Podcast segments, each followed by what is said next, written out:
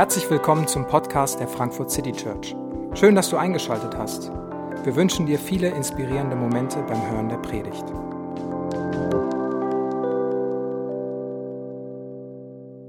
Hallo, ich heiße Franzi und bin Gemeindereferentin hier in der Frankfurt City Church und ich freue mich, dass wir heute zusammen Gottesdienst feiern können.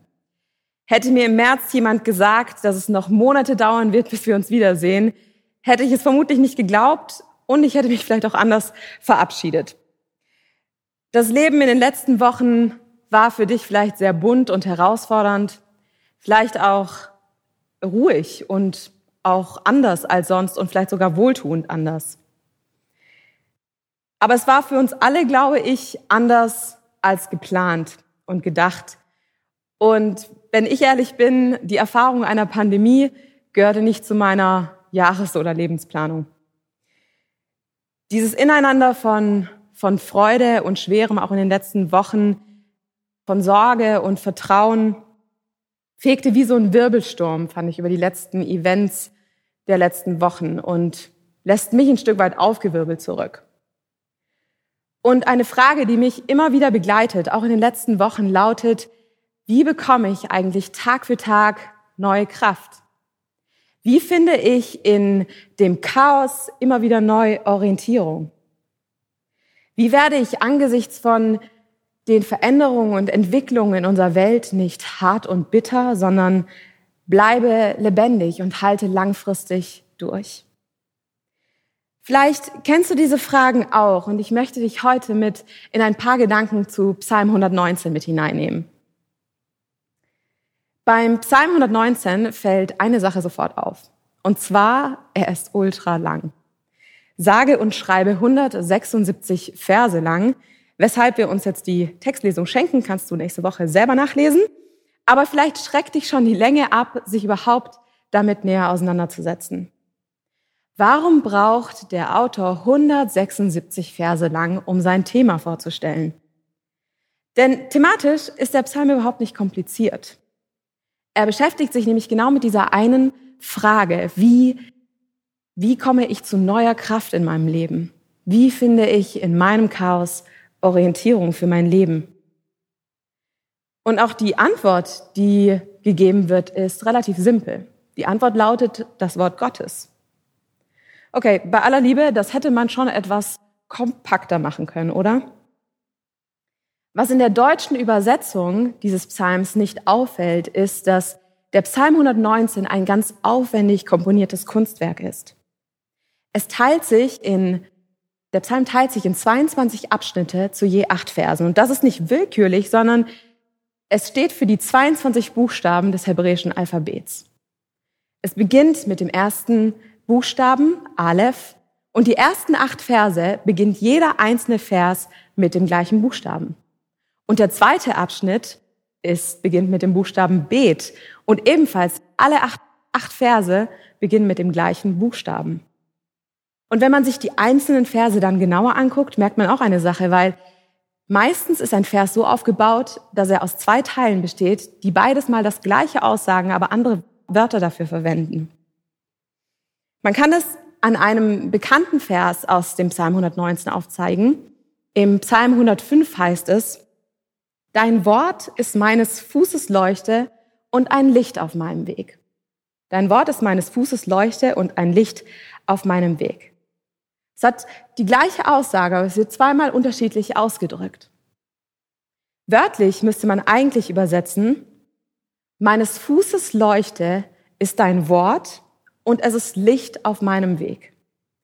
Denn im hebräischen Text bildet dein Wort die Mitte und auch das ist nicht zufällig, sondern es illustriert, dass es in diesem Psalm genau darum geht, um das Wort Gottes im Zentrum, in der Mitte.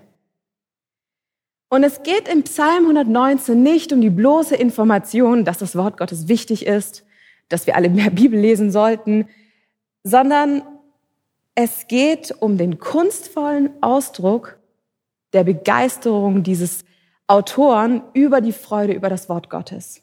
Er ist begeistert davon und er verpackt das in einem Kunstwerk. Er buchstabiert buchstäblich von A bis Z sein Leben durch und was das Wort Gottes für ihn bedeutet. Und beim näheren Hinschauen und näheren Studieren ist das wie eine Suche nach Gold. Äh, nicht, dass ich das häufig mache, aber so stelle ich mir das vor. Für mich ist der Psalm 119 eine Einladung in ein Gespräch.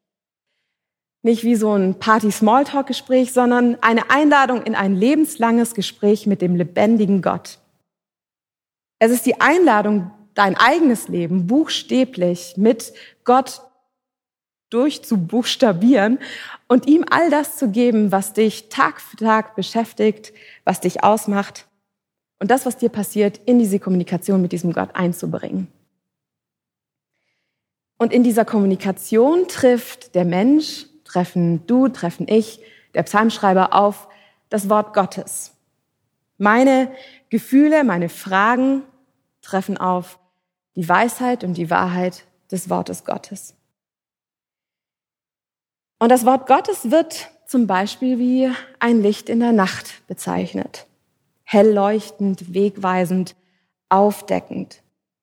Genauso wie das Licht verschiedene Eigenschaften hat, so wirkt auch das Wort Gottes ganz unterschiedlich. Und der Psalmschreiber nimmt sich eben 176 Verse lang Zeit, um das auf verschiedene Art und Weise wiederzugeben, was ihm so viel Freude bereitet.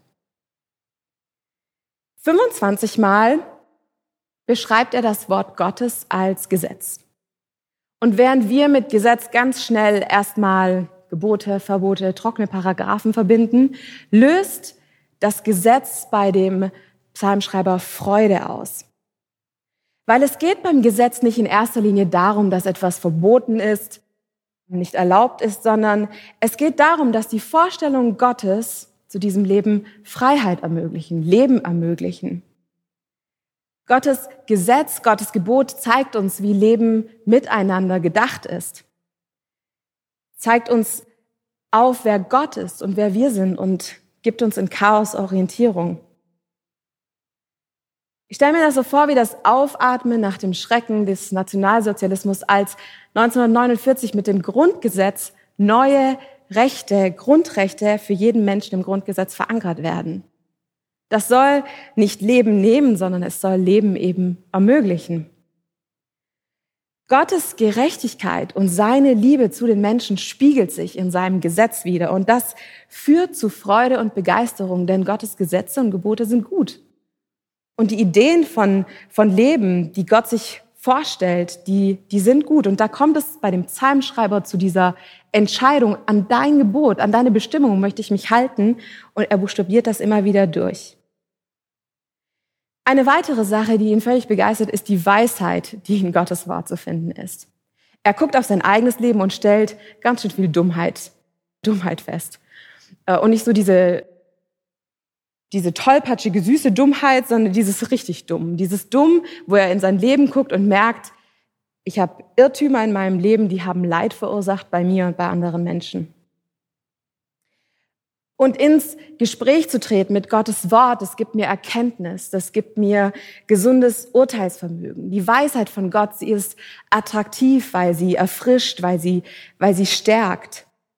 Sie, sie drängt sich nicht auf, sondern sie erschließt sich dem, der nach ihr sucht und nach ihr fragt. Und Gott möchte seine Weisheit großzügig denen geben, die ihn darum bitten.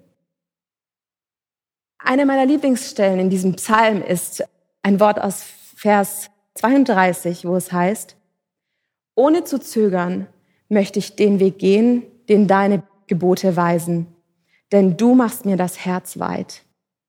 Denn du machst mir das Herz weit. Ich finde, ein weites Herz ist so ein schönes Bild für das, was Gottes Wort schenkt. Gottes Wort und Gottes Weisheit führt mich aus meiner eigenen Enge heraus und hilft mir, meine eingeschränkte Sicht und Perspektive zu verändern. Der Psalmist ist auch begeistert über die Wahrheit im Wort Gottes. Wie ein Licht in der Nacht ist die Wahrheit Gottes aufdecken. Sie entlarvt Lügen, die du über dich selbst glaubst, die ich über mich glaube. Sie prangert Ungerechtigkeiten an, die dem Wort Gottes und dem Herzen Gottes entgegenstehen. Die Wahrheit Gottes bringt heilsam ans Licht, welche Ängste uns klein halten und welche verborgenen Sehnsüchte, aber auch Sünden in mir schlummern. Die Wahrheit Gottes deckt auf, sie konfrontiert und sie zeigt mir die Versprechen Gottes auf. Und auch das ist Thema in dem Psalm, wo der Psalmschreiber sagt, Gott, du bist doch gütig und du tust den Menschen Gutes. Es geht um die Wahrheit des Charakters Gottes, seine Versprechen, seine Verheißung. Er ist treu, er ist gnädig, er ist nahe, er schenkt Trost. Er wird bleiben und retten und seine Versprechen wahrmachen. Und diese Erkenntnisse auf dieser Lebensreise von A bis Z bringen den Psalmisten dazu auszurufen, Gott, du bist mein Schatz. Dein, dein Wort ist ein Geschenk für mich. Es ist ein kostbarer Besitz, den ich haben darf.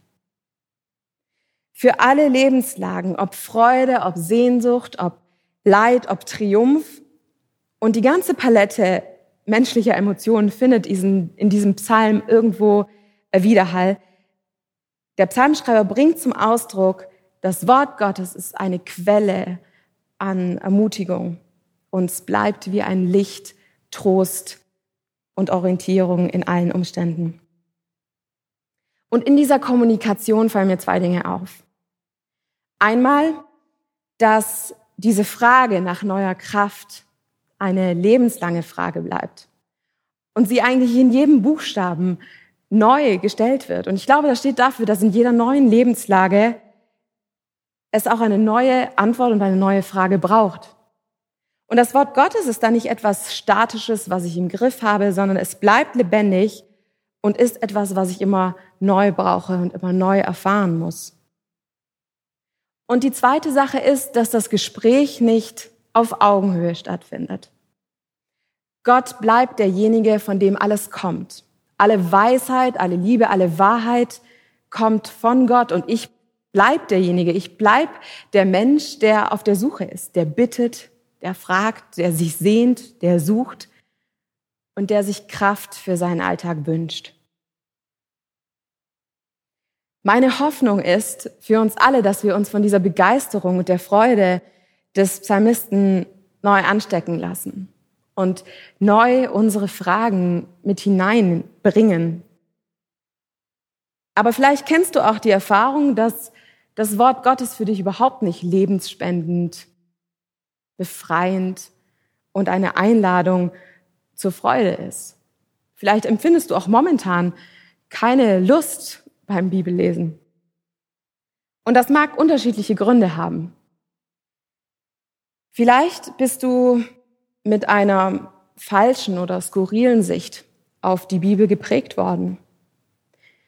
In der Menschheitsgeschichte wurde das Wort Gottes mehrfach missbraucht. Die Worte Gottes wurden instrumentalisiert, um zu unterdrücken und Menschen klein zu halten. Und so kommen vielleicht auch beim Lesen der Bibel negative Gefühle hoch, die Druck erzeugen oder ungut triggern. Vielleicht ist aber auch Trägheit oder Gewohnheit eine Barriere. Ich würde zwar gern lesen, mich damit beschäftigen, aber es ist mühsam. Die Sprache ist mir fremd. Die Lebenswelt bleibt fern. Die Gedanken zu abstrakt. Oder ich weiß doch eh schon, was Gott sagen würde. Vielleicht will ich aber auch gar nicht. Vielleicht will ich gar nicht Gottes Wort zu meinem Maßstab oder zu meiner Richtschnur in meinem Leben machen. Vielleicht will ich mir gar nicht von außen sagen lassen, wer ich bin, wer ich sein soll. Vielleicht weiß ich das doch selbst. Vielleicht kennst du eine dieser Barrieren, vielleicht sind es keine von diesen dreien, aber für mein eigenes Leben kenne ich alle drei. In meiner eigenen Geschichte ergab sich da vor, vor einigen Jahren eine Kluft. Ich wollte an Jesus festhalten, aber ich konnte nicht mehr in die Bibel schauen. Ich wollte an Gott glauben, aber ich hatte Schwierigkeiten mit seinen Kindern, mit seiner Kirche und eben auch mit seinem Wort.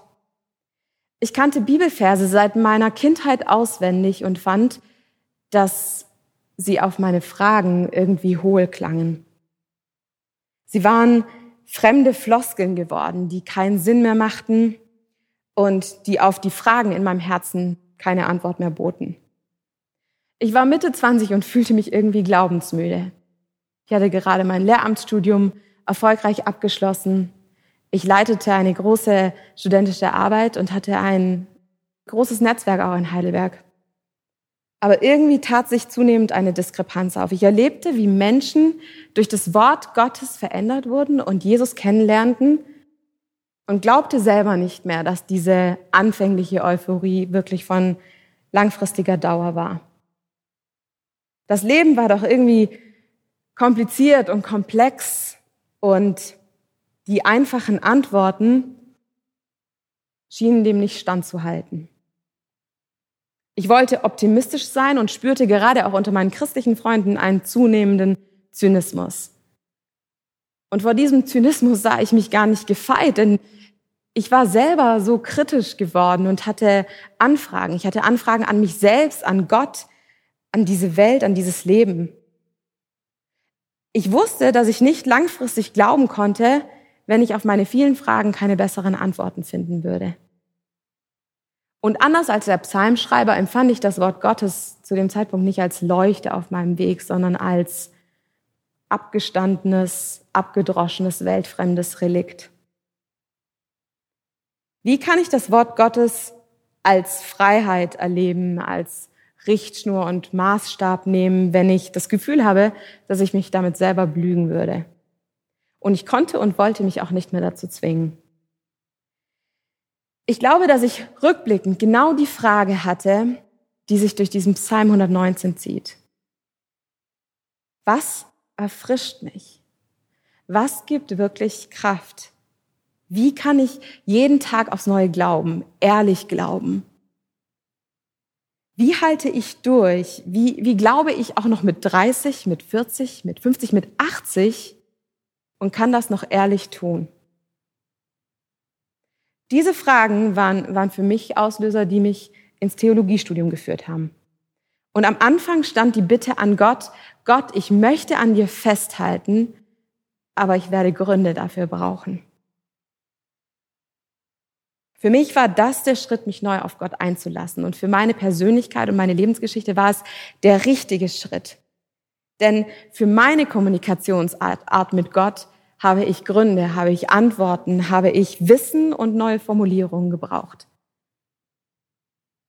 Und ich hatte Angst, dass ich feststellen würde, dass Gott klein ist.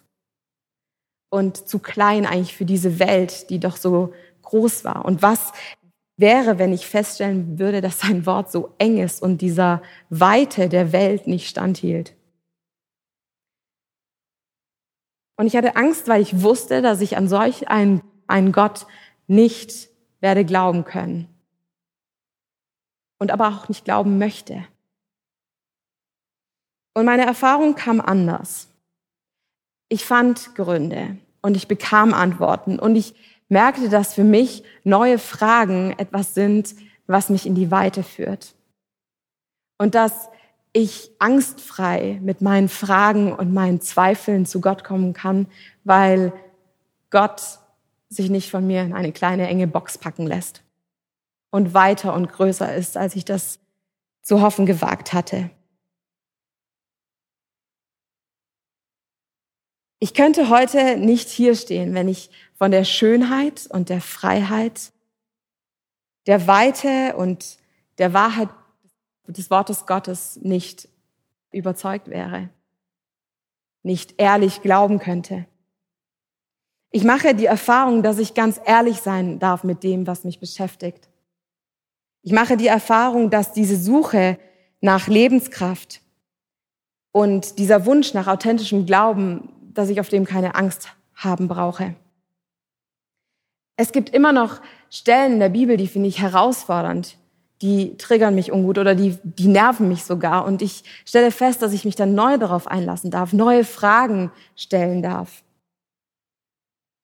im Gespräch bleiben darf und wie mit einem neuen Buchstaben eine neue Lebenslage, eine neue Lebensphase entdecken kann. Und es ist die Erfahrung, dass hinter meiner eigenen eingeschränkten und verengten Sicht die Größe und die Weite Gottes auf mich wartet. Und diese Erfahrung brauche ich immer wieder, auch heute noch aufs Neue. Und mir geht es nicht darum, dass ich sagen will, dass jeder dafür ein Theologiestudium braucht, weil, weil ich gar nicht glaube, dass das für jeden der richtige Schritt ist, nur weil es für mich zu dem Zeitpunkt der richtige war.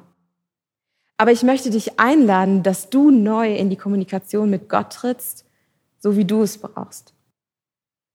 Luther sagte, das Evangelium ist zwar vergilbten Seiten anvertraut, doch es will mit frischen Worten frohe Botschaft werden. Das Evangelium ist zwar vergilbten Seiten anvertraut, doch es will mit frischen Worten frohe Botschaft werden. Es geht darum, dass die Freude und die Freiheit und die Wahrheit von Gott dein Herz erreicht. Und die frohe Botschaft ist, dass Gottes Wort alles beinhaltet, wonach du suchst und was du brauchst. Ich bin der Überzeugung, dass wir diese Frische des Wortes Gottes immer wieder neu erleben können, weil es um diese lebendige und echte Beziehung mit dem lebendigen Gott geht. Es geht nicht um die vergilbten Buchstaben, sondern es geht um die Kraft dahinter. Ich bin der Überzeugung, dass Gottes Wort eine Goldgrube ist und für jede Lebensphase neu für dich Antwort ist. Ich bin der Überzeugung, dass Gottes Wort Licht auf meinem Weg ist den nächsten Schritt erleuchtet, selbst wenn ich ihn noch nicht sehe. Das ist kein statisch stumpfes Abarbeiten an einem Bibeltext, sondern es ist die Einladung in die lebendige Kommunikation mit Gott. Und ich wünsche dir für diese neue Woche Neugierde und Ehrlichkeit, neue Begeisterung, um dieses Gespräch wieder zu eröffnen. Welchen Aspekt brauchst du gerade? Brauchst du Orientierung? Brauchst du neu Gottes Wahrheit, seine Weisheit, seine Liebe, seine Gerechtigkeit? Brauchst du Trost, Ermutigung oder Ruhe? Wo stehst du momentan in deiner Kommunikation mit Gott? Und was wünschst du dir? Ich möchte dich herausfordern, die nächsten Minuten für dich zu nutzen und zwei konkrete Schritte zu gehen. Bitte Gott im Gebet darum, das zu erleben, was du gerade von seinem Wort brauchst. Und überleg dir eine Sache für die nächste Woche, die du im Bibellesen mal ausprobieren möchtest. Und probiere mutig auch mal was Neues aus. Tritt neu in das Gespräch mit Gott und die lebenslange Kommunikation mit ihm. Ganz gleich, welche Gefühle, welche Lebensphase, welche Lebensfragen du gerade mitbringst. Er, er freut sich auf dich. Ganz gleich, ob du das heute zum allerersten Mal machst oder nach einer längeren Kommunikationspause wieder oder so wie gestern und wie morgen auch wieder. Als Frankfurt City Church wollen wir eine Kirche sein, die Freude an Gottes Wort hat und Freude an Gott verkörpert. Und das nicht aus einer frommen Pflichterfüllung heraus, sondern aus der Überzeugung, dass Gottes Wort Kraftquelle für unser Leben ist. Und dieser Psalm ist eine leidenschaftliche Einladung, in das Gespräch mit Gott zu kommen. Ganz gleich, welche Emotionen, welche Erfahrungen du mitbringst. Und während das eine lebendige Einladung bleibt, wurde sie in Jesus noch so viel größer. Denn Gottes Wort wird in Jesus greifbar. In Johannes 1, Vers 14 heißt es, das Wort wurde Mensch von Fleisch und Blut, lebte unter uns und wir sahen seine Herrlichkeit. Jesus ist das Licht der Welt. Er ist in diese Welt gekommen als das lebendige Wort und er ist der Weg, die Wahrheit und das Leben. Er möchte uns befreien und uns mit weitem Herzen leben lassen. Und weil wir Gottes Wort zur Seite legen, kommt Jesus als das Wort Gottes zu uns. Und weil wir es vielleicht für langweilig oder überholt halten, wird Jesus zu, zu dem, der uns neu begeistern möchte. Und weil wir an Gottes Liebe und seiner Güte zweifeln, zeigt er uns neu, dass jedes seiner Worte, ob Gebot oder Versprechen, direkt aus seinem liebenden Herz zu uns kommen. Und das feiern wir heute auch im Abendmahl, wo wir uns vergewissern dürfen, dass Jesu Einladung zur Fülle, zur Weite, zur Freiheit auch heute noch gilt. Und ich möchte dazu die Einsetzungsworte lesen, die Jesus gesagt hat. In der Nacht, in der er verraten wurde, da nahm Jesus, der Herr, das Brot. Er dankte Gott dafür. Er brach es in Stücke und sagte, das ist mein Leib, der für euch geopfert wird. So oft ihr dieses Mal feiert und von diesem Brot esst, so ruft euch jedes Mal in Erinnerung, was ich für euch getan habe. Und nachdem sie gegessen hatten, nahm er auch den Kelch. Er dankte auch dafür und sprach, dieser Becher, er ist der neue Bund besiegelt mit meinem Blut. So oft ihr davon trinkt und dieses Mal feiert, so ruft euch in Erinnerung, was ich für euch getan habe. Seid euch also darüber im Klaren. Jedes Mal, wenn ihr von diesem Brot esst und aus dem Becher trinkt, verkündet ihr den Tod des Herrn, bis er wiederkommt. Ich möchte beten. Jesus, ich möchte dir Danke sagen, dass du als Gottes Wort lebendig bist und lebendig geworden bist, greifbar für uns. Und dass du uns nicht einfach nur so hinterlässt mit deinem Versprechen, sondern uns auch das Abendmahl geschenkt hast, dass wir schmecken und sehen dürfen und uns erinnern dürfen, was du getan hast und was du tun wirst. Ich danke dir für deine Güte in unserem Leben, für deine Liebe zu uns, für deine Wahrheit, die du immer wieder neu vor unser Herz stellst. Und ich bete, dass du uns neu begeisterst, uns neu erfrischst, uns neu begegnest durch dein Wort, durch das, was du getan hast, durch deinen Heiligen Geist. Ich danke dir, dass wir das Abendmahl jetzt feiern dürfen. Begegne du uns neu. In deinem Namen. Amen. Du kannst nun dort, wo du bist, einfach das Abendmahl für dich nehmen und erleben, dass Gott dich segnen möchte und dich mit seinem Wort neu erfrischen möchte. Amen. Wir hoffen, die Predigt hat dich inspiriert. Wenn du uns kennenlernen möchtest, dann schau einfach mal auf unsere Homepage www.frankfurtcitychurch.de oder besuche uns in unseren Gottesdiensten. Bis dann!